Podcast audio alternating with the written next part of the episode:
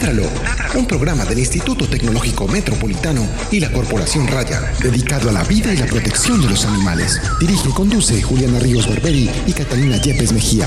Escúchanos todos los jueves de 5 a 6 de la tarde. Ládralo, por un mañana animal libre de crueldad.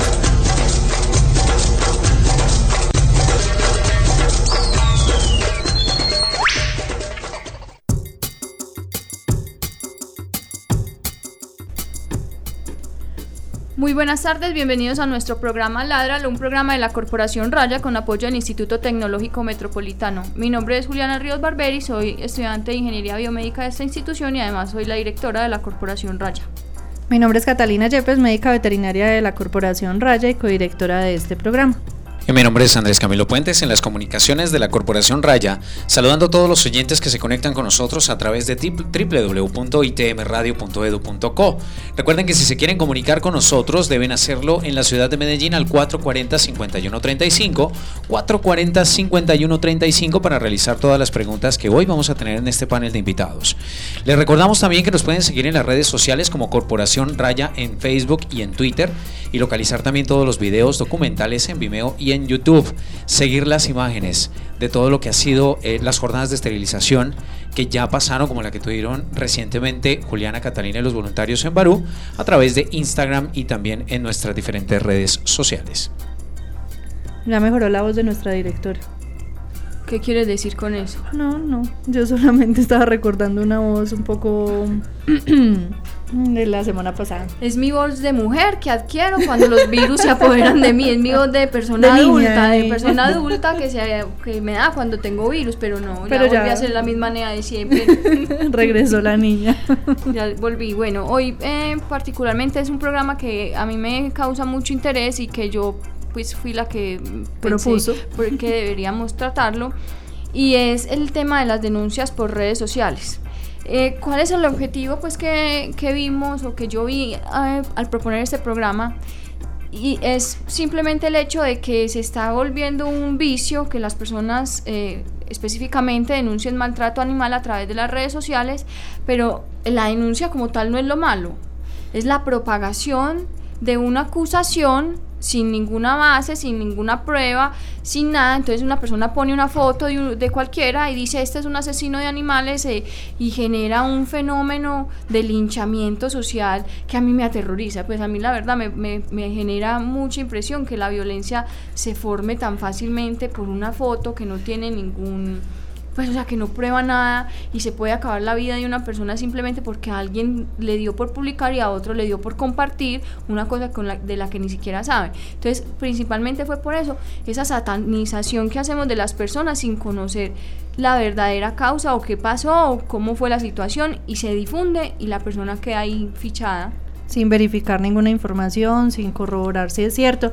Eh, Pilar, una gran amiga de la corporación, ponía un ejemplo ayer en Super era eh, pues que si alguien llegaba a la casa de ella donde la mayoría de sus perritos ya son viejitos y que están pues en condiciones difíciles por su edad y por algunas patologías iba a encontrar algunos de ellos pues con, con lesiones como pues escojito o simplemente está más delgado pues por su condición por alguna patología por un cáncer que tiene pues si tomaba fotografía de eso perfectamente podría salir a difundir diciendo que era una maltratadora de animales. Entonces qué tan grave es esa situación cuando no se ve verifican estos casos y se acaba con el buen nombre de una persona, sobre todo porque aquí ya ni siquiera hay la duda de la inocencia, o sea, no se, no se da la menor duda, o sea, simplemente se sentencia y ya.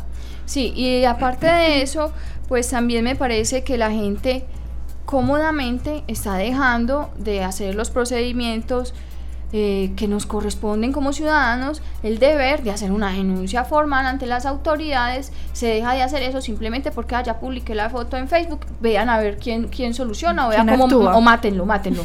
hay que matarlo, hay que buscar la casa. Porque es que yo he leído. Hay que buscar la casa, hay que buscar dónde vive, hay que matarlo, hay que acabar con él. Es un desgraciado, no puede seguir viviendo en ese mundo, hay que meterle un palo. Pues, pero, pero por Dios, hombre, vos conoces a esa persona. Pero eh, te da mucha risa de eso. Sí, no, no, no, lo del, lo del palo. Em, o realizan denuncias que se vuelven virales, como por ejemplo en medios de comunicación masivos como, hay que mencionarlo desafortunadamente como Minuto 30, las páginas eh, virtuales del Cubo, salen en medios masivos y simplemente queda planteada la denuncia, no se sabe a fondo qué es lo que está pasando realmente con la persona y simplemente queda ensuciada porque dicen que tapar las imágenes para proteger la identidad de mentiras, porque en los diferentes medios se rotan las imágenes y la misma dignidad de la persona queda vulnerada sin eh, las debidas investigaciones competentes antes de publicar una denuncia de estas. Sí, y entonces a eso pues eh, una, esa era una de las críticas que hacíamos, eh, porque entonces si les duele tanto y si les impresiona tanto el maltrato de un animal o el maltrato de una mujer, un robo, porque nunca son capaces de sacar media hora, una hora dos horas e ir a formular la denuncia como se debe. ¿Por qué? Porque solo por redes sociales es como un como, un comodín ahí que finalmente no sirve para nada, pero bueno, de pronto sí va a servir. De, una alternativa que vamos a conocer hoy. vamos a conocer hoy, pero de todas maneras me parece que ese linchamiento social no, no es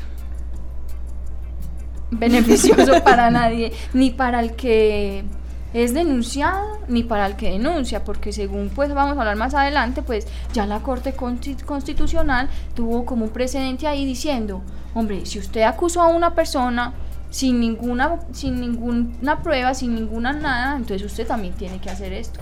Pues no es solamente como que, ah, bueno, listo, denuncio, no, ya hay una herramientas, hay herramientas que también a usted lo pueden perjudicar si hace una denuncia que no es pues constatado que no está aprobada. Pues ahora sí invite, eh, presente los eh, invitados. hoy tenemos cuatro invitados súper importantes que, con los que vamos a tratar diversos aspectos pues como de esta temática. Eh, el primero es el periodista Ramiro Velázquez que nos acompaña desde el colombiano. Él hizo un artículo que nos llamó mucho la atención, pues él va a hablar más de eso más adelante. También está Alejandro Ateortúa que nos acompaña del ¿cómo se llama? seguridad en línea. No, seguridad en línea, pero el que usted ESU. ESU. De la ESU, eh, de la ESU, de la ESU, eh, que va, va a hablar más adelante de una plataforma para denuncias en línea que tiene el municipio de Medellín. Está Alejandro Gaviria. Yo, yo dije cuatro invitados. Ah, porque conté a César. Sí. Eh, Alejandro Gaviria, eh, que es el asesor jurídico de la inspección ambiental, él ya ha estado varias veces en nuestro programa hablando de denuncias sobre maltrato animal, pero hoy también vamos pues como a enfocarlo mucho a este tema de las denuncias por redes sociales. Entonces, muy caluroso, bienvenido para todos. Eh, pero primero hay que hacer una la pregunta, las preguntas, de rigor. La pregunta de rigor número uno es ¿cuál fue la última película que se vieron?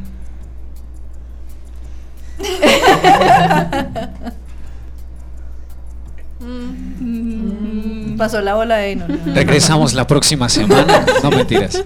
Creo que la historia sin fin. Ah, pero cuando tenía siete años, pues. no lo he podido terminar de ver. Momo. Ramiro. Volar alto. ¿Cuál? Volando alto la historia del atleta de los Juegos eh, de Invierno. Ah, yo vi, yo vi, sí. Que es con este Hugh Jackman. Con Hugh Jackman, sí. Correcto. No, yo sí no me acuerdo. Hemos corchado muchos. Muchos con esa pregunta. La pueden haber visto el fin de semana anterior y se bloquean. Y César, César. César. No, yo jugar películas malitas no bien. No, no. Muy bien. Superman. Superman versus Batman, esa fue la última que yo me vi. Pues claro, porque la vi anoche. Tramposa. de todas formas. ¿Te gustó? A mí me gustan todas las películas, André. Yo no voy con expectativa, ni me importa quién fuera el director, ni me importa quién actúa. Pues el Superman está muy bizcocho. No, es que yo no te pregunté todo eso. Yo solo le estoy preguntando qué te pareció. No, me gustó mucho, me entretuvo demasiado, estuvo muy entretenida para mí. Pues a mí me gustó. Qué bueno la película es bastante entretenida. Es muy entretenida. Muy bien. ¿Usted ya la vio, Andrés? No, por eso le estaba preguntando. Ah, pero bueno, así medio entre hacia no, todo ya entendí. Está muy bizcocho y sale, y sale una muchacha que nos dejó a todos boquiabiertos. Descrestada. Descrestada. Pues yo, esa es mi nueva heroína. La que hizo de la... De la Mujer Maravilla. La Mujer Maravilla. Sí. Ah, pero no debíamos decir nada. No, no importa. No me están ¿Spoilers? No me están contando al final. No, pues Fandub. bueno, listo, ya. bueno, ahora sí, eh, cada uno pues les pedimos el favor de que se presenten un poco su actividad. Mm, bueno, yo soy periodista del colombiano, soy editor de los temas de ciencia, cambio climático y en parte medio ambiente. También soy columnista, cada semana tengo un artículo en el periódico. Alejandro. Eh, yo soy abogado, soy el coordinador del proyecto Seguridad en Línea y soy docente universitario. Alejandro, dos. Pues no, ve, yo soy, yo soy Alejandro soy abogado especialista, trabajo para la Inspección Ambiental de la Secretaría de Seguridad, eh, también soy docente, eh, soy fanático de Raya, eh, leo a don Ramiro Ay, soy fanático y de me Raya. llegan las denuncias de seguridad en línea. Ah, o sea, nos integras pues todo. Bueno, yo creo que entonces comencemos con el tema, pues es- eh, explicando o contando cuál sería la manera correcta eh, a la que nos deberíamos de referir o, o expresar un caso sin generar más violencia a través de esas redes sociales. Y yo creo que ahí nos puede contar don Ramiro un poco pues como de la, de la situación que nos contaban en su artículo y de lo que él opinaba, que yo creo que es la opinión de muchos de nosotros. Sí, lo que pasa es que como estaban diciendo ustedes, eh, de una vez apenas se coloca una denuncia o cualquier cosa, todo el mundo cae encima. Eh, no pensamos siquiera qué hay detrás o si es verdad o no es verdad, porque sabemos que las redes sociales lo primero que prestan es para eso. Uno como anónimo dice lo que sea y además cree tampoco que hay responsabilidad. Exacto. Cuando ya se está viendo que si hay una responsabilidad y que lo siguen a uno ciegamente. Uno replica algo, le creen en uno o es amigo y todo el mundo empieza a replicar y empiezan fuera de replicar a opinar. Entonces yo creo que lo primero que uno tiene que hacer es, es que estamos, saber dónde estamos, en una red social que mueve todo tipo de información. Pero, pero es, sí, la cantidad de información falsa o con intereses es demasiado. Y sobre todo que yo creo que está generando, no solamente, o sea, es una falta de respeto todo el tiempo. Lastimosamente eh, no nos estamos refiriendo a esa persona o a esa denuncia o a ese caso nunca con el cierto respeto que pueda merecer esa persona, sino que siempre estamos atacando y generando violencia permanentemente. Siempre todo es una, siempre todo es un problema, siempre es unas ganas de linchar al otro, de meter del palo, de tal cosa. pues siempre es un deseo de que el otro muera violentamente. Y yo no creo que esa sea la percepción que uno deba. Sí, bien, bien pueda. Eh, no, mira, vos tocaste ahí un punto muy básico. Eh, los defensores de animales y la protección de animales ante todo es un tema pacifista que Exactamente. nos hace engrandecer y ser mejores ciudadanos y nos hace y nos hace eh, generar una mejor calidad de vida para todos. No es que estemos trabajando solamente por los animales, sino que estamos mejorando la sociedad. Entonces vos ahí planteas algo, nosotros no podemos decir defender la vida de los animales deseando la muerte de las personas, ¿no? ¿Cierto? O sea, es defender toda forma de vida. Y eso es básico, y acá se nos pierde ese norte, y lastimosamente las redes sociales son herramientas bastante valiosas, simplemente que en sociedades poco maduras como la nuestra sirven para generar bolas de nieve, armar chismes, acabar con la honra del otro, y lo, más grave es que eso genera presión de iguales. Es decir, nos volvemos jueces de, todo, de toda persona sin conocerla, sin escuchar la otra versión. Toda versión, todo, eh, no sé, cualquier problema, cualquier situación tiene más de una cara. Y, hay que, y eso es lo que necesitamos, mirarla con objetividad. Y muchas veces esa presión de iguales se nos vuelve un fanatismo y hace que perdamos nuestro norte y que no se mire sin una sola parte. A propósito de la presión, que es bastante y que precisamente desemboca en violencia, ¿ustedes cómo recomendarían eh, o qué les recomendarían más bien a nuestros oyentes para controlar ese tipo de conductas o de comportamientos? De una denuncia sin una debida argumentación, Pero como denunciante, pues voy a hacer... como persona denunciante.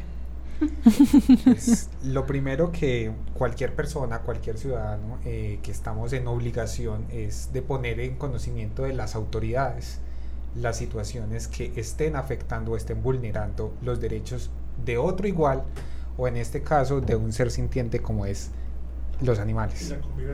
También la convivencia, exactamente. Pero también todas esas informaciones deben llegar primero por los canales adecuados. Segundo, con la fundamentación adecuada. No quiere decir que nos tenemos que volver investigadores privados, CSI, recolectores de prueba, porque para eso están las autoridades. Pero sí al menos que exista una fundamentación o unos razonamientos que den lugar para que las autoridades puedan empezar a trabajar. Y lo tercero, siempre, el respeto. ¿sí?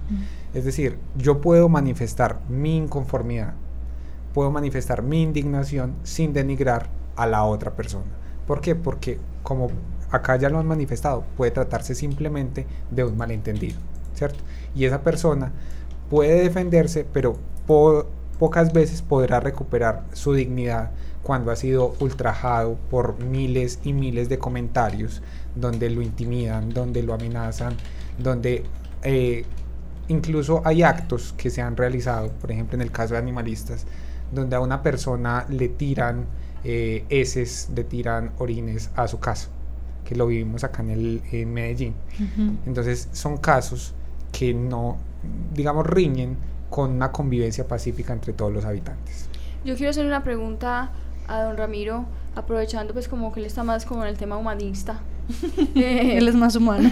Yo quisiera saber la opinión de él al respecto de por qué la gente se envalentona a través de redes sociales. ¿Usted por qué cree que eso le da a uno como valentía? Porque yo veo que a alguien le están atracando a la calle, yo me meto. Yo pues yo no lo hago por redes sociales, yo con nadie caso peleas por redes sociales, pero yo en la calle soy capaz de actuar de pronto.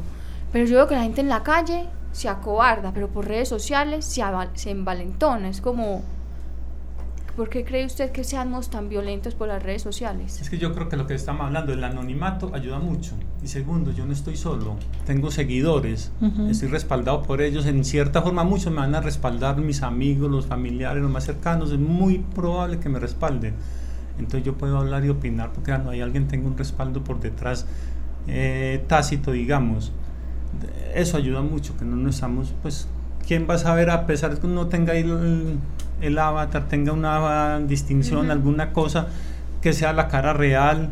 Que sí pero, sea que van a, pero que van a saber si, quién soy yo. Así sea que van a ver muy poquitos los que saben que es esto el que estoy hablando o el que estoy expresando algo. Entonces yo creo que nos valemos mucho de eso. Nos envalentonamos, ¿saben? Porque tenemos un montón de seguidores. O sea, los, los que sea, tenemos detrás que creemos que están pensando como nosotros y seguro alguno replica o, agrega un comentario o va creciendo lo, el hecho en sí y entonces no tengo ningún problema. Yo creo que eso incide mucho. Y el ego. Básicamente comparto la opinión de Ramiro. Eh, en redes sociales podemos ser lo que queramos ser, ¿cierto? Nos podemos inclusive generar una identidad de un alter ego, algo que siempre quisimos ser. Ponemos una foto de un personaje más atractivo. Superman.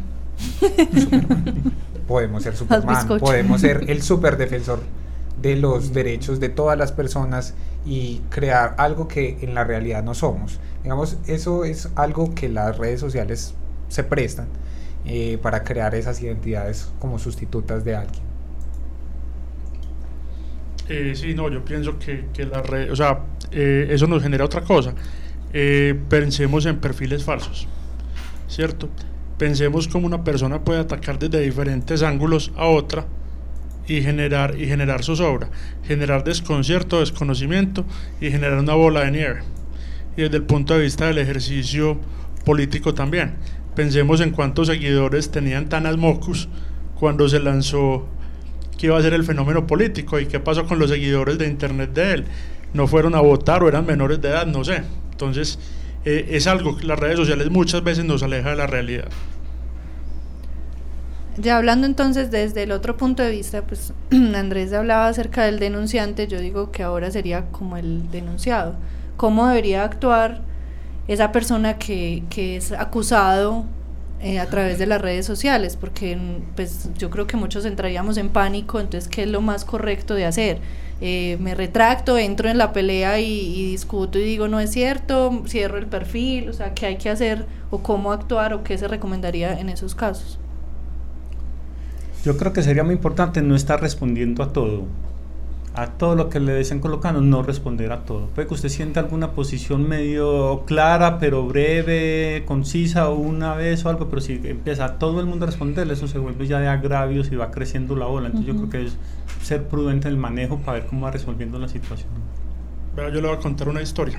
El año pasado, yo tengo perfil en Facebook, eh, lo tengo abierto al público, y el año pasado apareció alguien con fotos de mi perfil vendiendo animales. Mm. Eh, mi criterio personal es que yo esterilizo todo lo que se mueve. Personas, gatos y, perros. ¿Ya te esterilizaste? Eh, no, no. Eh, lo único que yo reproduciría sería animales en vía de extinción. De resto no más. Entonces esta persona comenzó a, con fotos mías a decir que era creador, que vendía animales y mucha gente cayó en el tema. Le consignaron estafa más de uno. Entonces yo fui puse la denuncia en la fiscalía y me contacté con la persona que se, con las personas que se manifiestan que habían sido engañadas, tumbadas y estafadas y ellas también pusieron la denuncia y ahí va el proceso. Entonces es recurrir a las autoridades, ¿cierto? Y lo otro, si a usted lo están ofendiendo por por redes sociales, mi sugerencia es no responda o responda solamente con la verdad y sin ofender al otro. Para pelear se necesitan dos. Y lo otro es que usted no puede cometer el error de legitimar enemigos. Listo. De legitimar a otro como enemigo. Pero ¿cómo así? O sea, de, darle pie a que sí, siga Claro, que siga, que continúe con ataques. Y sobre todo que estos ataques que se presentan en redes sociales no son solamente ataques a nivel laboral, profesional, sino que se ensañan en lo en lo, en lo, personal, si no miremos nuestros, nuestros gobernantes del orden nacional, lo que sucede todo el día con Twitter, que parece cañonazo de un lado y cañonazo del otro. Sí, exacto. Yo creo que es muy difícil uno ejercer una defensa, pues porque es uno versus miles de opiniones. Yo concuerdo con Alejandro en el tema de que lo, lo mejor que uno puede hacer es acudir al respaldo de las instituciones y en este momento existe una herramienta eh, para proteger esos, digamos, esos comentarios ofensivos, que es el CAI virtual de la policía. Ellos tienen una atención bastante acertada en ese tema cuando se tratan de intimidación por redes sociales. No, explíqueme. o sea, ¿cómo funcionaría en ese caso? ¿O uno, uno toma pantallazos, hace, o, o ok. Claro, mira, eh, las autoridades, en este caso hablo como una de, las posibles receptoras, hemos evidenciado que la cantidad de delitos que se cometen a nivel eh, cibernético requieren también de una atención cibernética. No necesitamos un policía en la calle que esté vigilando eso, sino necesitamos personas que estén monitoreando las redes sociales. Una de esas es la que yo coordino, otra que es un aliado, es CAI Virtual, CAI Virtual de la Policía, para el tema, digamos, de intimidaciones o amenazas por redes sociales. Ellos tienen un canal de atención, tienen unas cuentas en Twitter que ellos realizan atención por ese lugar. Y desde el punto de vista legal, pues ya ustedes como abogado, yo estoy, o sea, si yo sé que eso es falso y que están generando calumnia, por decirlo de alguna manera, eh, yo estoy amparado por eso legalmente, o sea, yo puedo generar una contradenuncia a, esa circunstancia. Sí, claro que sí. Eh, hay un principio que es eh, el Estado garantiza la honra y el buen nombre de todas las personas, ¿cierto? Y uno de los mecanismos es a través de la Fiscalía General de la Nación con una denuncia penal por el delito de injuria en caso de que sean imputaciones deshonrosas, me están insultando, me están agraviando como tal, o de la calumnia, que es cuando me imputan falsamente un delito. Por ejemplo, eh, las personas que las indican de ladrones, de estafadores, de abusadores, las personas no incurren en el delito de injuria, sino de calumnia, le están imputando falsamente un delito. Todo el material que se genera a través de redes sociales, pues tiene una trazabilidad. Y esa trazabilidad es lo que va a empezar a originar unas responsabilidades penales, porque básicamente así no creamos, todo lo que generamos a través de Facebook, todo queda grabado y pueden llegar hasta nosotros. Existe una dirección IP que es única para cada residencia, para cada equipo electrónico y se puede hacer la, eh, la trazabilidad y llegar a determinar que, por ejemplo, eh, Catalina fue la responsable de tal comentario, así haya utilizado un seudónimo que sea super chica o algo así. Yo. Pero eso es muy importante, o sea, yo creo que, que poquitas personas saben las consecuencias que puede tener eh, este tipo de comentarios que les parece pues en medio de su euforia y de su cosa y de su odio hacia una persona, llegan incluso a amenazar, a, pues a, a generar tanta violencia y no creen que haya consecuencias de ningún tipo en estos casos. Por ejemplo, don Ramiro, en el, en el artículo que usted publicó, ¿cuál fue la consecuencia para los locutores de esa emisora? ¿O no hubo? No, sí, claro, tuvo consecuencias. Ya después la persona tuvo que renunciar. Porque la presión, pues, por redes sociales y fue la, el matón más horrible que él tuvo que cerrar cuenta durante un tiempo. No sé si ya del todo, pero tuvo que cerrar. Es un matón horrible que llegó a las directivas de la empresa y eso lo tomaron, no creo que haya renunciado, sino que lo hicieron renunciar para mí porque la situación era tan, tan delicada y él se mantenía y él quería hablar con la joven a la que, de la que se había burlado, la que había hecho el comentario eh, fue insostenible. Eh, yo, creo que en, estos casos, eh, por ejemplo, en el caso de la, de la joven, el problema fue que fue tan evidente que ahí no, y no había y otra que tenía que tener pues, tenía que ver mucho con una parte en la que estamos muy atrasados todavía no- nosotros y es en el tema de la inclusión de las personas con cierto tipo de discapacidad Ujú. entonces pues eso fue un caso distinto pero pero también se ve que todo lo que uno publique, que todo lo que uno haga, todas las burlas que genere, todas las amenazas están ahí, eso queda, eso queda para siempre, ahí grabado por toda la eternidad. Por los siglos de Por los siglos. Eso va a quedar ahí y es una cosa que va a ser usado a favor suyo o en contra suyo. Así, así usted esté haciendo la, siendo de abogado del diablo o así usted esté haciendo una defensa genuina de alguna cosa, pero siempre va a quedar un- una prueba de que usted atacó o de que usted injurió o de que usted se burló o de que usted hizo algo en contra de otra persona. No, quería comentar que tampoco podemos caer en el otro extremo, que entonces no vamos a publicar Ah, nada, sí, sí, ni no, denunciar sí. nada, porque es que... No, inclusive vamos a- yo iba a decir que desde que existen las redes sociales, sobre todo para el tema de la protección de los animales, pues ha sido una bendición de los cielos porque es una forma en la que nosotros hemos podido expandir un conocimiento, expandir una conciencia que no teníamos antes. También es cierto, no es que no se vaya a hacer, pero con todos los dos extremos son malos. Hacer una publicación sin pruebas y sin ningún tipo de sostén o también simplemente hacerse el bobo y no, no decir nada.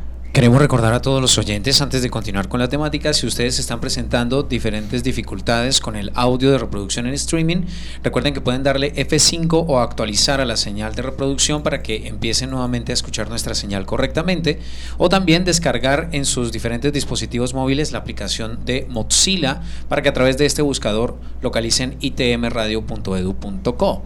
También quienes nos quieran hacer las preguntas pertinentes sobre este tema de las denuncias a través de redes sociales o que tengan un caso eh, explícito para exponer, comuníquense en Medellín al 440-5135. 440-5135 para realizarle la pregunta a cada uno de los panelistas o en general.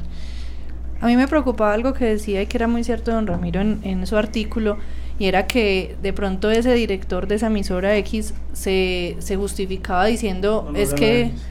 no digas X, no, di- X, X, era Y, Z, R. R, Ecuación, R. ecuación, incógnita, Pi. variable, variable independiente. Uno irreal, raíz cuadrada de menos uno.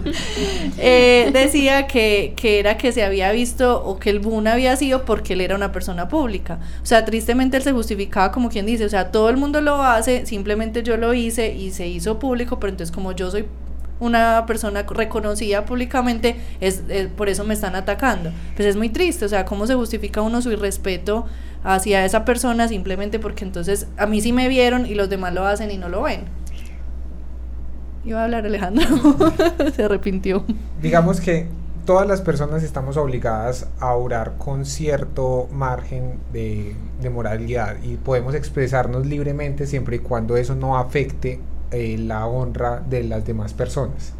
Pero si hay una exigencia, hay una exigencia de tipo legal y de tipo constitucional respecto a las personas que ostentan cargos públicos o que son personajes públicos para orar con un más alto margen de moralidad en sus actuaciones. Deben ser mucho más cuidadosos con sus comentarios, con sus opiniones y sus expresiones para evitar eso. ¿Por qué? Como tantas personas siguen su modelo, les gusta eh, cómo actúa, cómo habla, el, el programa que dirige en este caso. Entonces también hace que muchas personas se formen un criterio a raíz de lo que él dice o hace. Entonces a esas personas se les exige un grado más de comportamiento que al resto de las personas. No, y de alguna manera es una forma de victimizarse Sí. como comunicador. Eh, partamos de una cosa que de pronto el caballero desconoce. O simplemente si lo vio en la universidad, si es comunicador, porque realmente no sabemos si actualmente los, todos los locutores de radio sean comunicadores o conozcan el del tema. Don Ramiro me, me- me corrige. Realmente hay que recordarle que las personas que son figuras públicas necesariamente ya manejan un estatuto diferente al público o a la opinión pública en general. Entonces, necesariamente eso es lo que va a generar un impacto mucho más grande y por lo tanto las responsabilidades legales también varían. Entonces sí es, es bien interesante porque eso incluso, hombre, lo estuve viendo recientemente, entonces por eso me, me atrevo a hacer la afirmación, pero realmente es... poquito. Sí, hace como tres semestres, más o menos, ya estoy acabando. Entonces realmente es un tema, es un tema bien, bien interesante de, de tocar porque precisamente a él se le olvidó que tiene una responsabilidad como figura pública y que puede ser investigado en un mayor nivel de gravedad respecto a una afirmación X o Y y que por lo tanto puede generar consecuencias mucho más graves como la salida de su medio de comunicación o incluso responsabilidades eh, penales. Yo creo que también las personas se escudan en algo que, por ejemplo, en Twitter es muy común que digan mis opiniones son personales, no representan la empresa donde trabajo, como que dice salvando cierta responsabilidad, entonces me dan derecho a decir cosas que en la emisora o en el periódico o en el medio o en cualquier otra empresa no diría o no estaría autorizado para decir. Es cierto. Ahí hay otra cosa que mencionaba Alejandro y me parece que la gente también no podría justificarse y es el derecho a la libre expresión. O sea, mucha gente diría, "Ah, pues yo hablo lo que quiera o digo lo que quiera, pero ya vemos que verdaderamente hay consecuencias graves y consecuencias pues legales y cómo escudarse legalmente si usted utiliza estas redes sociales para pues para generar este tipo de ataques y de respetos hacia otra persona. Pero es que yo creo que la libertad, como dice por ahí, la libertad mía llega hasta donde está la del otro, ¿cierto? Entonces, en el momento en que uno empiece ya a perjudicar a otra persona, la libertad suya se acabó. Porque si usted no, uno, uno no tiene ningún, ni yo, ni usted, ni nadie tiene ningún derecho, pues como a... A violentar, A violentar a y nadie respetar. más. Totalmente cierto. Usted puede pensar lo que quiera de cada cual, simplemente que no se lo va a decir. Listo. Que listo, ahora le he entendido. No, o sea, uno es dueño De sus lo- pensamientos. No, uno- no hay una frase así que Sí, rota el- por redes. Uno es dueño de lo que calla, y esclavo pero de lo es que esclavo de lo que dice. Exactamente. Entonces va como en ese orden. Además de que no hay que confundir li- libertad de expresión con de la mi- casi que de la misma manera que con el libertinaje. O sea, son dos cosas muy diferentes. Bueno, yo creo que hablando ya ahora de manera precisa el tema de los animalistas, que ya lo mencionábamos un poco, y es que la mayoría, pues se viene presentando muchos casos donde la gente es feliz eh, denunciando, eh, lo vemos todo el tiempo con casos de maltrato animal, con paseadores que están felices denunciando cada paseador que no pueden ver sentado en ninguna parte porque ya es Lo, está lo vea como los dejan amarrados, vea, Vea para cómo eso los les maltrata. pagan, vea para que yo no hay qué. pierdan la platica, un montón de cosas. Entonces yo creo que, que es el momento de que Alejandro nos cuente cuál es, pues antes de hablar de la otra alternativa, cuán- cuál es la, la, la forma legal y la, la adecuada de realizar este tipo de denuncias de maltrato. A ver, bueno, nosotros desde la Inspección Ambiental de la Secretaría de Seguridad, que somos los encargados de sancionar el maltrato animal en Medellín, somos los únicos que lo estamos haciendo en Colombia, es la única inspección especializada en animales a nivel nacional. Listo. Eh, pues si bien nos faltan muchas cosas, pienso que hemos logrado demasiadas. Eh, ¿Cuál es el punto? Nosotros denuncias por teléfono. Porque es que por teléfono, eh, lastimosamente, el, una, un 70% de las denuncias que nos llegan, la información suministrada no coincide con la realidad. Entonces, vos con tu vecino, voy a poner un caso hipotético que sucede mucho. Vos no tolerás a tu vecino, no te lo aguantás, lo has intentado atacar de todas las formas posibles, no has logrado que cambie ni has mejorado solucionar la situación y ese vecino tuyo tiene un perro. Vos decís que él es maltratador de animales. Vamos nosotros y el perro gordo, rozagante, lo quiere más que al hijo. Cosas por el estilo. Entonces, eso es, eso es lo que nos hace, es colapsar en las atenciones. Entonces, por lo tanto, nosotros en este momento, de acuerdo a la capacidad logística con la que contamos, recibimos las denuncias de manera presencial, donde usted va con un, eh, va, nos da la cara, nos dice este es mi nombre, todo esto, mi dirección, mi teléfono. Si usted nos dice que la otra, que no quiere que la otra persona se entere, nosotros guardamos esa reserva. Y la otra opción es a través de seguridad en línea, de la cual ya va a hablar ahorita Alejandro Atertúa, que es el que maneja el tema. Eh, ¿Qué otra cosa les puedo decir de las denuncias? Eh, nosotros tratamos de atender todos los casos. Simplemente que nuestra capacidad muchas veces se desborda y nos toca priorizar los casos más graves de vida o muerte o los verdaderamente relevantes donde, esté, donde, donde eh, efectivamente el animal esté mal. Eh, lastimosamente la comunidad muchas veces espera, ah, quítele el perro, no. Donde nosotros le quitáramos el perro a todo el mundo, necesitaríamos 20 o 30 albergues para llenarlos. Y esa no es la solución. La solución es que los, las personas hagan lo que corresponde frente a los animales, que sean tenedores responsables de animales de compañía o un nuevo concepto que estamos manejando, que es convivencia responsable con animales de compañía, porque recordemos que ya los animales hoy en día, según la ley 1774, son considerados como seres sintientes y dignos de respeto. Entonces, la invitación es a que denuncien como se debe hacer, que verdaderamente sepan que son casos de maltrato, que no sea por montársela a ninguno ni por desquitarse. El hecho de que digamos de que defendemos animales no significa que seamos mejores personas. No. Listo, eso que quede claro. Eh, y pienso que Alejandro nos puede explicar la otra. Pero permítame un momentico, Alejandro, yo quiero hacer esa, pues como para hacer un resumen y que haya claridad. Esta denuncia presencial en la UPJ frente al Parque de los Deseos, segundo piso, se carrera realiza- 52. carrera 50, se hace carabobo, se hace no, sí, claro, carabobo. se hace para casos que no son urgentes. O sea, es que usted ve que lo dejan en el balcón Claro. o que no le ponen comida o que, que no es un caso urgente. De para resto, casos 1, 2, urgentes, 3. 1, 2, 3. Listo. ¿Qué es? Defíname una urgencia. Una urgencia donde esté en riesgo inminente la vida o integridad del animal. El que le está dando machete al perro, el animal que quedó atropellado en la vía pública, el perro que se quedó atranca, el que, el que se quedó atrancado, no sé, en una alcantarilla, cosas por el estilo. Eso es una urgencia. Es una urgencia, es algo que pone en riesgo la vida y la inminente integridad la del vida. animal. Ujú. y, que nece- y que si no se atiende en el momento, el animal no se mueve, exacto, sí, no se puede prácticamente Ya lo atender. entendió. Ajá. Listo. Pero listo. no, la gente coge y llama caracol y, y- y creen que esa es la mejor forma de atenderlo. No, pero es que es como lo, lo que yo le digo. A mí me escriben y me dicen, ve, hay un perro por redes sociales a las 11 de la noche, como si yo tuviera 24 horas para estar pendiente de, contestar la corporación Raya 24 horas.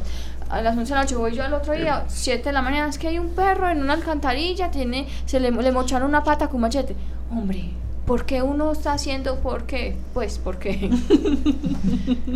Venga, y lo otro, lo otro también importante es, si usted ve que un animal está en malas condiciones y, no admite, no se ponga a esperar, recójalo y busque ayuda, ¿cierto? O sea, pero no primero tómele la foto, póngala en redes, ni siquiera dice dónde está pasando, porque mire, caso grave de animalito. No dicen ni si en Medellín, si en Sabaneta, eh, en qué parte de Colombia está sucediendo. Entonces es necesario tener una ubicación. Y recordemos que el tema de animales, los que estamos acá, trabajamos para la alcaldía de Medellín y por lo tanto nuestra jurisdicción es Medellín y sus cinco corregimientos. Listo, que eso quede claro. Porque no falta el que empieza a reportar el, el caso de un animal por allá en otra ciudad. O, que- o- o resulta que toda la- en muchas ciudades hay barrios que se llaman Diamante, por decir algo. Castilla. O Castilla. Entonces, creen, o sea, dan por hecho y contribuyen a desinformar o dan la dirección mala. Entonces, ¿cuánto tiempo se va a demorar esa ayuda que verdaderamente el animal la necesita en llegar? O por un caso que no, que no, necesar- que no necesariamente tiene que ser atendido de urgencia, vamos a dejar de atender el que verdaderamente lo necesita.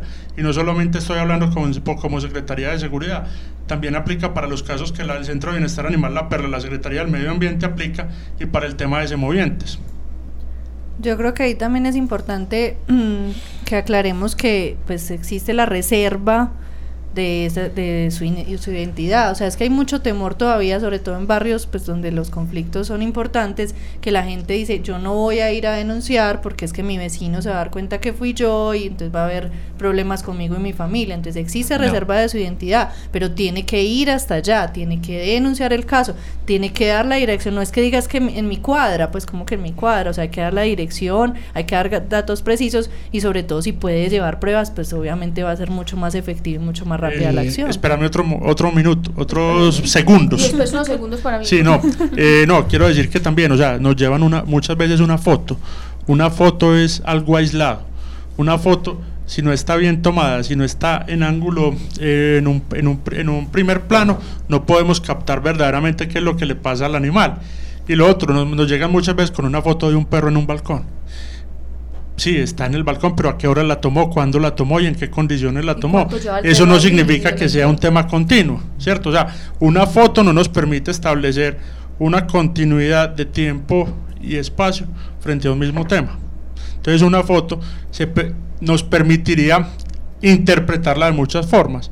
Lo que necesitamos es información clara, pasa esto, vi que el animal lo están sacando a estas y estas horas. Entonces, lo más claro posible el tema. Listo.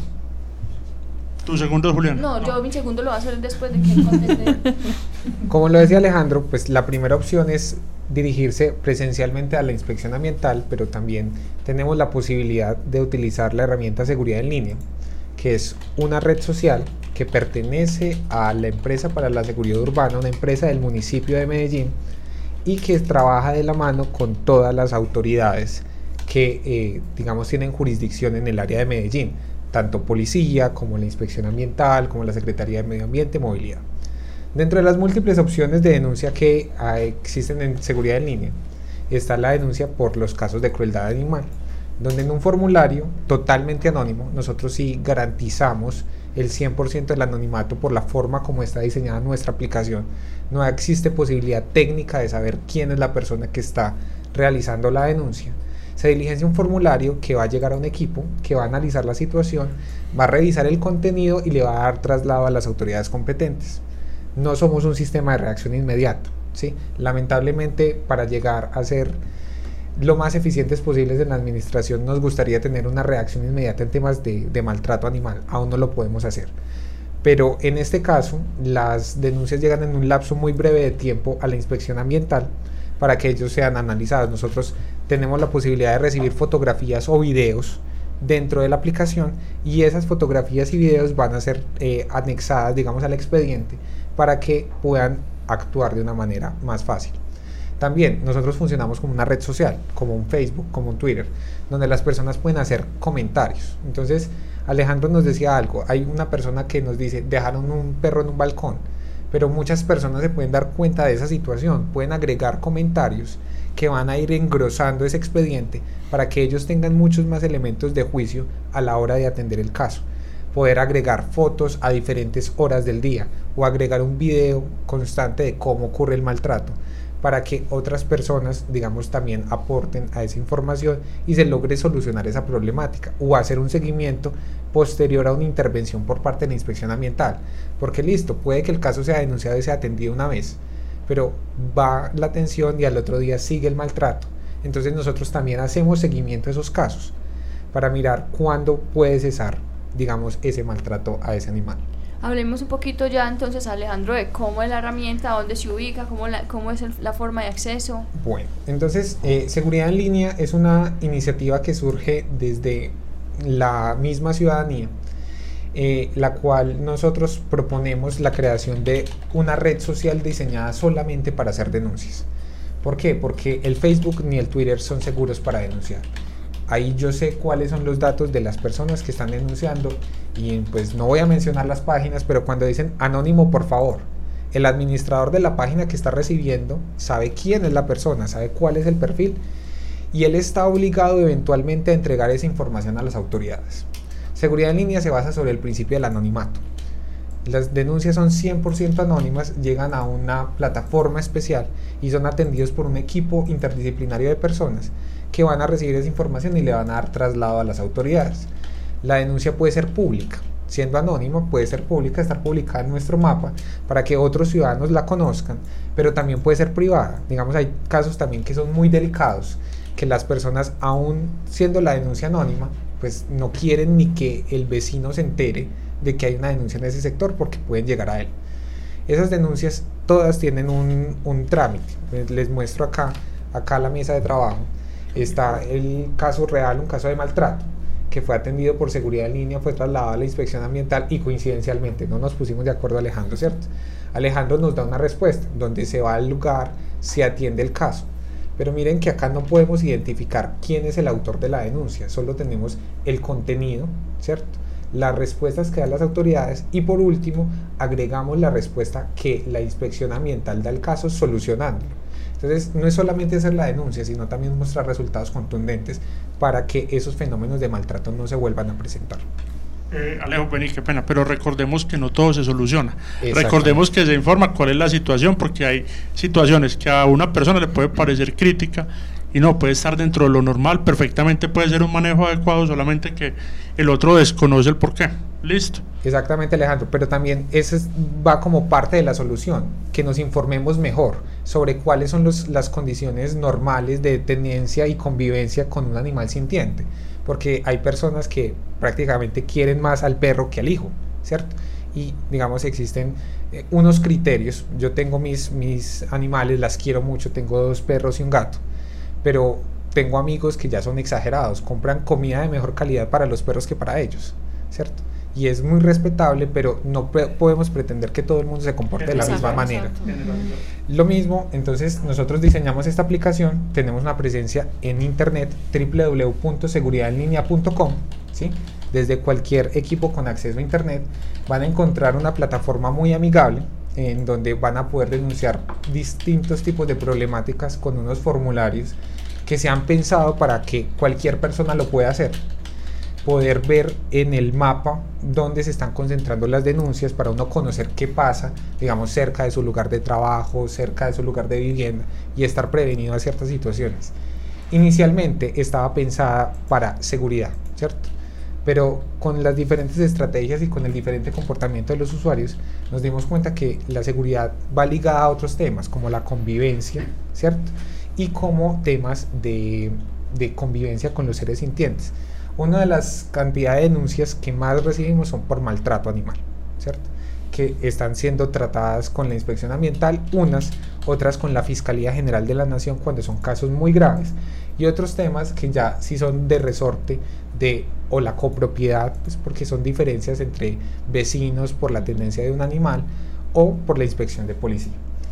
Alejandro, perdón, esa es la forma de entrar en el computador, ¿cierto? Y para bajar la aplicación eh, tenemos una aplicación para dispositivos móviles de sistemas Android, iOS y BlackBerry.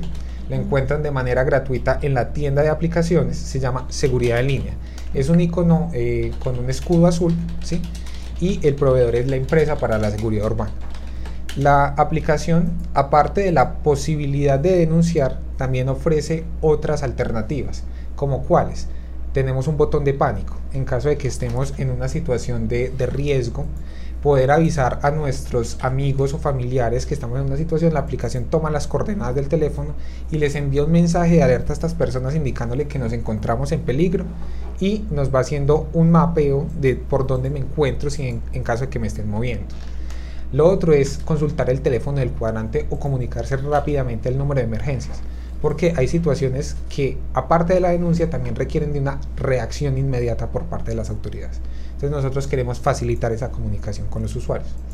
Y lo otro es que, digamos, acá haciendo una cuña, nosotros somos la única aplicación en el país que tiene la posibilidad de presentar denuncias formales ante la Fiscalía General de la Nación y que tengan plena validez sin necesidad de presentarse a las instalaciones. Es el caso del hurto. Eh, una persona que es víctima de hurto puede ingresar a seguridadinlinea.com, diligenciar el formulario y va a recibir en su correo electrónico una copia de su denuncia que va a tener plena validez para las diferentes diligencias. Se le robaron el celular para hacer la reposición del equipo, la tarjeta, el carro para reclamar el asegurador. Eh, esto pensando simplemente en el usuario para que no se tenga que desplazar hasta la autoridad porque pierde una hora, dos horas y nosotros realmente queremos es, facilitarle la vida al usuario. También tenemos una presencia en redes sociales, eh, tenemos una cuenta en Twitter, arroba en línea, y en Facebook nos encuentran como Seguridad en Línea. Compartimos, digamos, información de interés en materia de seguridad y otros temas que, al menos para nuestro equipo, los animales son muy importantes. Todos creo que tenemos eh, perro y gato en la casa entonces, digamos, al, tema y a las novedades que pasan en Medellín, le hacemos un acompañamiento para que las personas estén informadas en la normatividad, qué se debe hacer cuando hay jornadas de vacunación. Entonces, los invitamos a que nos sigan en redes sociales y a que descarguen en sus teléfonos la aplicación de seguridad en línea.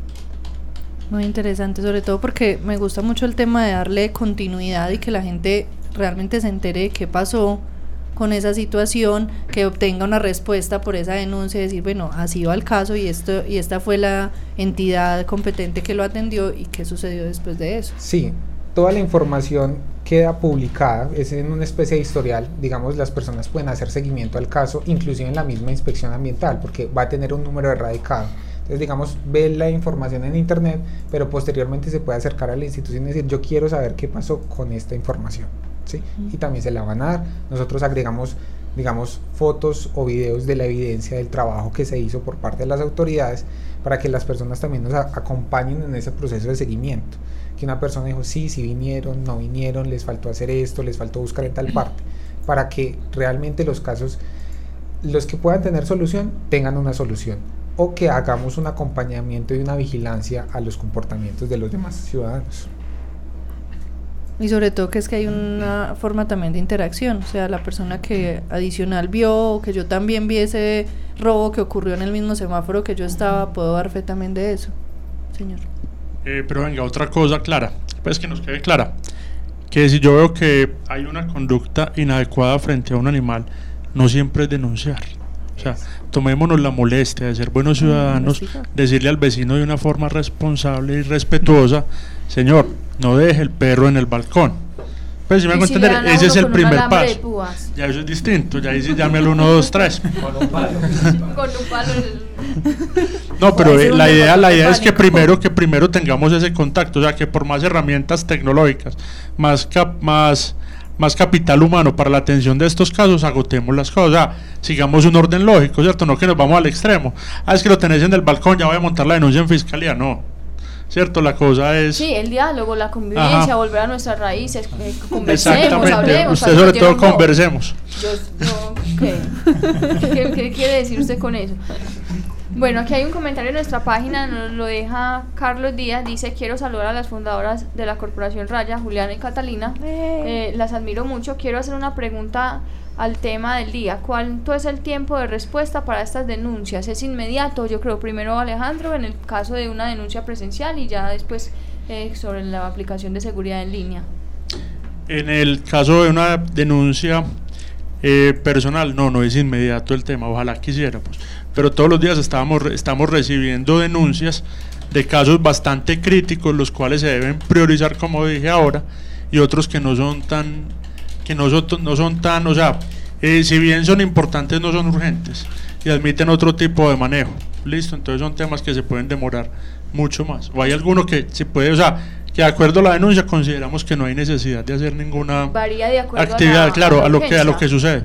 Es como, a los hechos, todo depende. Y la gente a veces no entiende por qué eso, pero por ejemplo, uno va a un hospital y pasa por una zona de triaje donde clasifican qué tan cerca de la muerte está usted, cuando urgente necesita ser tratado.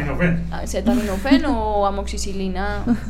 Entonces, ¿qué tan urgente necesita ser tratado? Es un triaje, siempre se realiza un triaje, porque es que si yo estoy muy enfermo o si, o si el caso de maltrato animal que yo estoy denunciando es muy urgente, a pesar de que yo lo haya denunciado hoy, yo no tengo por qué esperar toda la cadena que venía antes, ¿cierto? Es al ponerse en el lugar del, del otro, ¿cierto? Entonces, si yo si usted denuncia un caso más urgente que yo, es lógico que el suyo tenga más prioridad que el mío. Es lógico que usted si está más enfermo que yo lo atiendan primero. Eso es ponerse en el lugar del otro y es creo que falta un poquito de solidaridad y todo el mundo quiere ser yo, yo, yo primero, yo, yo primero, yo soy más importante y lo mío todo vale más que lo de los demás y no es así. Esto es una civilización que debe trabajar unida siempre y es lo que hemos, parece que estamos haciendo es buscar siempre cada uno jalar para su lado. Entendiendo que dentro de la gravedad de esos casos incluso está lo que relaciona la misma, el mismo programa de protección jurídica que lo, se lo escuchaba Julio, se lo escuchaba Mauricio en muchas ocasiones, al profesor Freddy, que es el tema de que el maltrato animal está relacionado con otras formas de violencia. Entonces, pues también se van a remitir otro tipo de casos por problemas de convivencia, etcétera, familia. Claro, mira, hay casos tan, tan complejos donde no solamente maltratan el animal, sino que también maltratan al niño o maltratan a la mujer. Entonces ya ahí la, la atención institucional se convierte, se vinculan otros actores. O al hombre. Ajá, o al hombre también, también hay hombres maltratados, claro. Eh, pero en este caso, o sea, si maltratan al niño, ya nos tocaría llamar a comisaría de familia, bienestar familiar, solamente que lo que estamos evidenciando es que maltratan el animal, pero de ahí hacia atrás o hacia adelante se ha escalado esa violencia. Por cierto, recuerden el evento de la próxima semana para que hagan la invitación. Tranquilo. Yo, hago de periodista. A la, a la persona que denuncia se le dice claramente en ese momento, bueno, se le va a atender ya o ese caso aguanta o algo. ¿Por qué? Porque si yo veo que no me atienden, yo, ah, no, yo lo pongo en Facebook, lo pongo en Twitter, cada vez que no me están parando sí. eh, ve, lo que pasa es que el tema, la denuncia la recibió un una secretaria y ella no tiene, o sea, ella no tiene la preparación para hacer el análisis del caso y priorizar. Podemos decirle, se le atienden tantos días, pero muchas veces puede ser, por ejemplo, todos estos últimos días hemos tenido casos de vida o muerte, que si no los atendemos eh, pasa algo. Y ahí está, hoy hubo una judicialización de una persona que apuñaló un, un, perro en Santo Domingo y ahí se nos fue casi todo el día. Entonces, o sea, es, es, paciencia. Pero lastimosamente no estamos, la persona que recibe la denuncia no está en capacidad de decirle, fijo, este día vamos a ir. No, pero sí se le informa. Sí se le informa que, se puede demorar, claro. Y que se va a hacer todo lo posible por atenderla mucho antes, exacto. En el caso de seguridad en línea, el Todas las denuncias tienen una respuesta inicial en un periodo de 24 horas siguientes a la, al registro en el sistema. Cada denuncia cuenta con un código. Las personas pueden guardar ese código y hacerle constante seguimiento a las actuaciones que están haciendo. ¿Por qué? Lo que decíamos al principio, no todas las veces el caso es suficientemente claro o explícito como para proceder a darle traslado a las autoridades.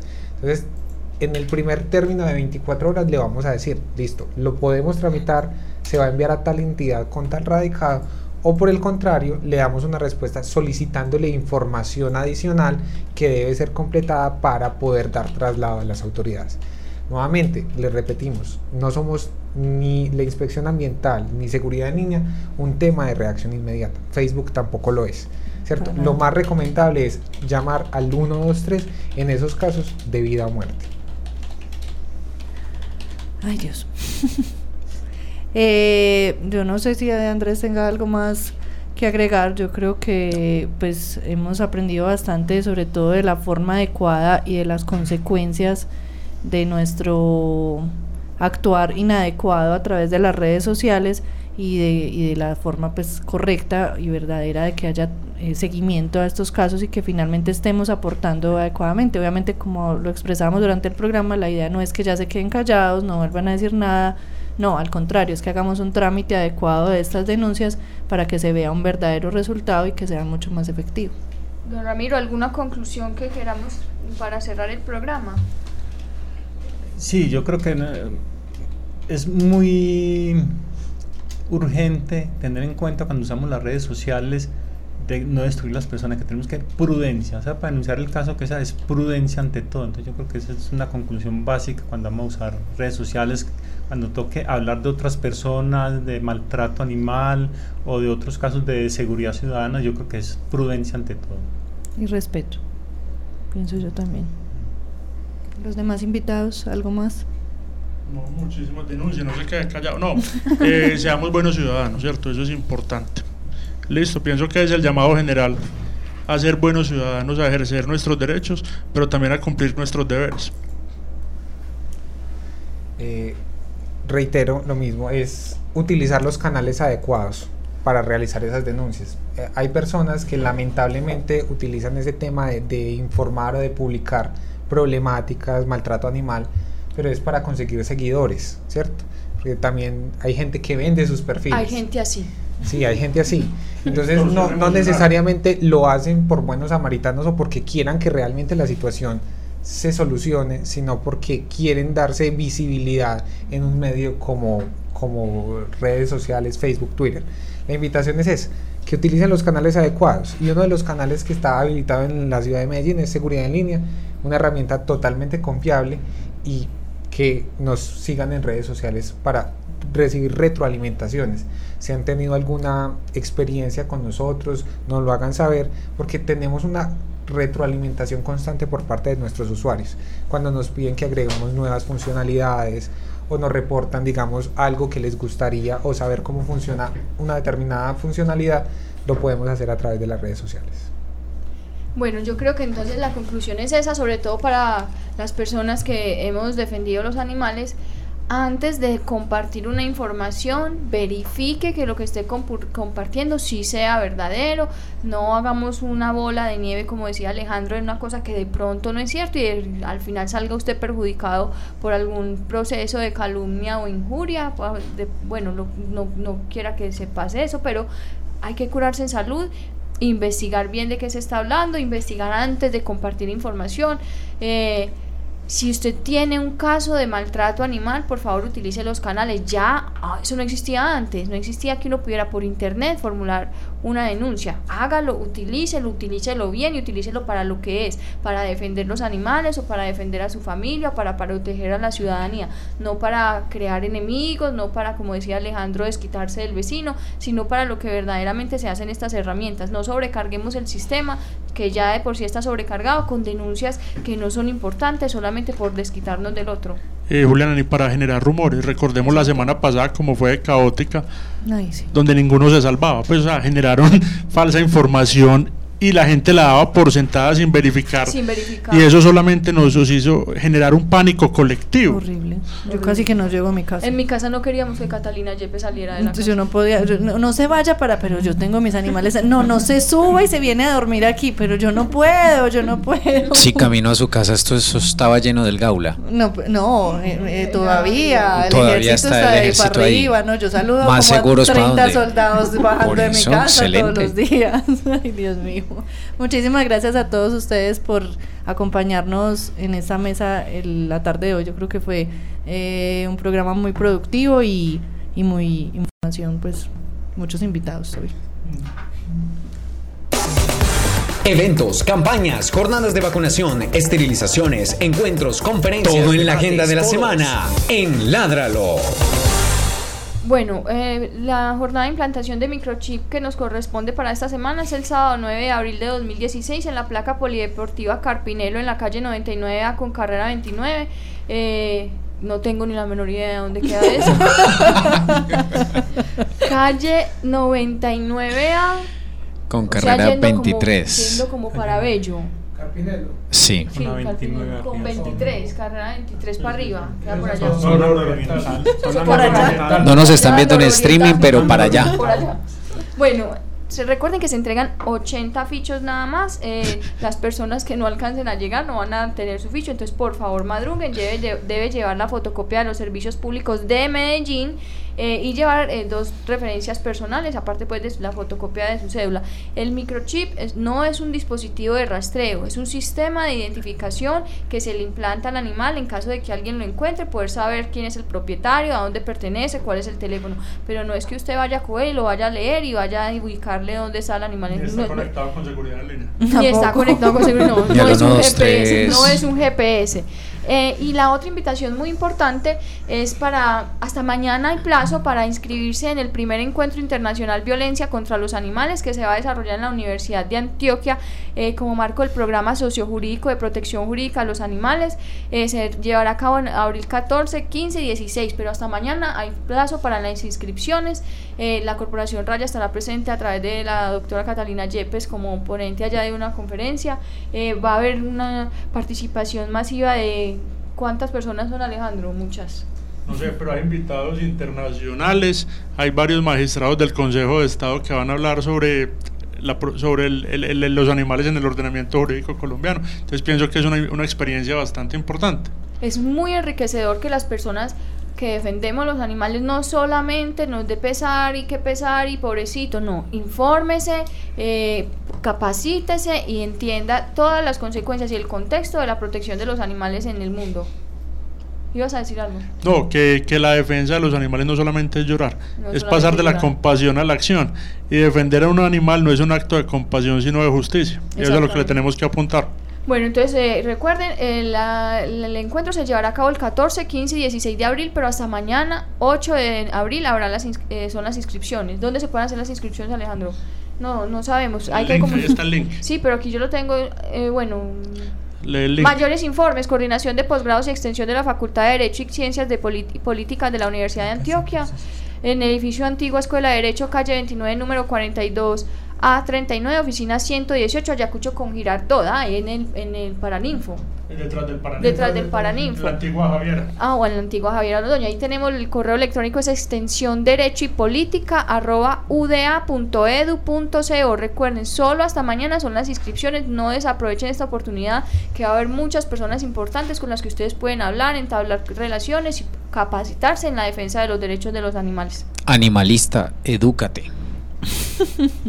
Sí, pero le- Se- no porque se van a desmovilizar, no, que se eduquen. Bueno, ya, muy bien. Eh, muchas gracias a todos por escucharnos. El otro jueves nos oiremos de nuevo con un nuevo tema de protección animal. Chao. Chao. Chao.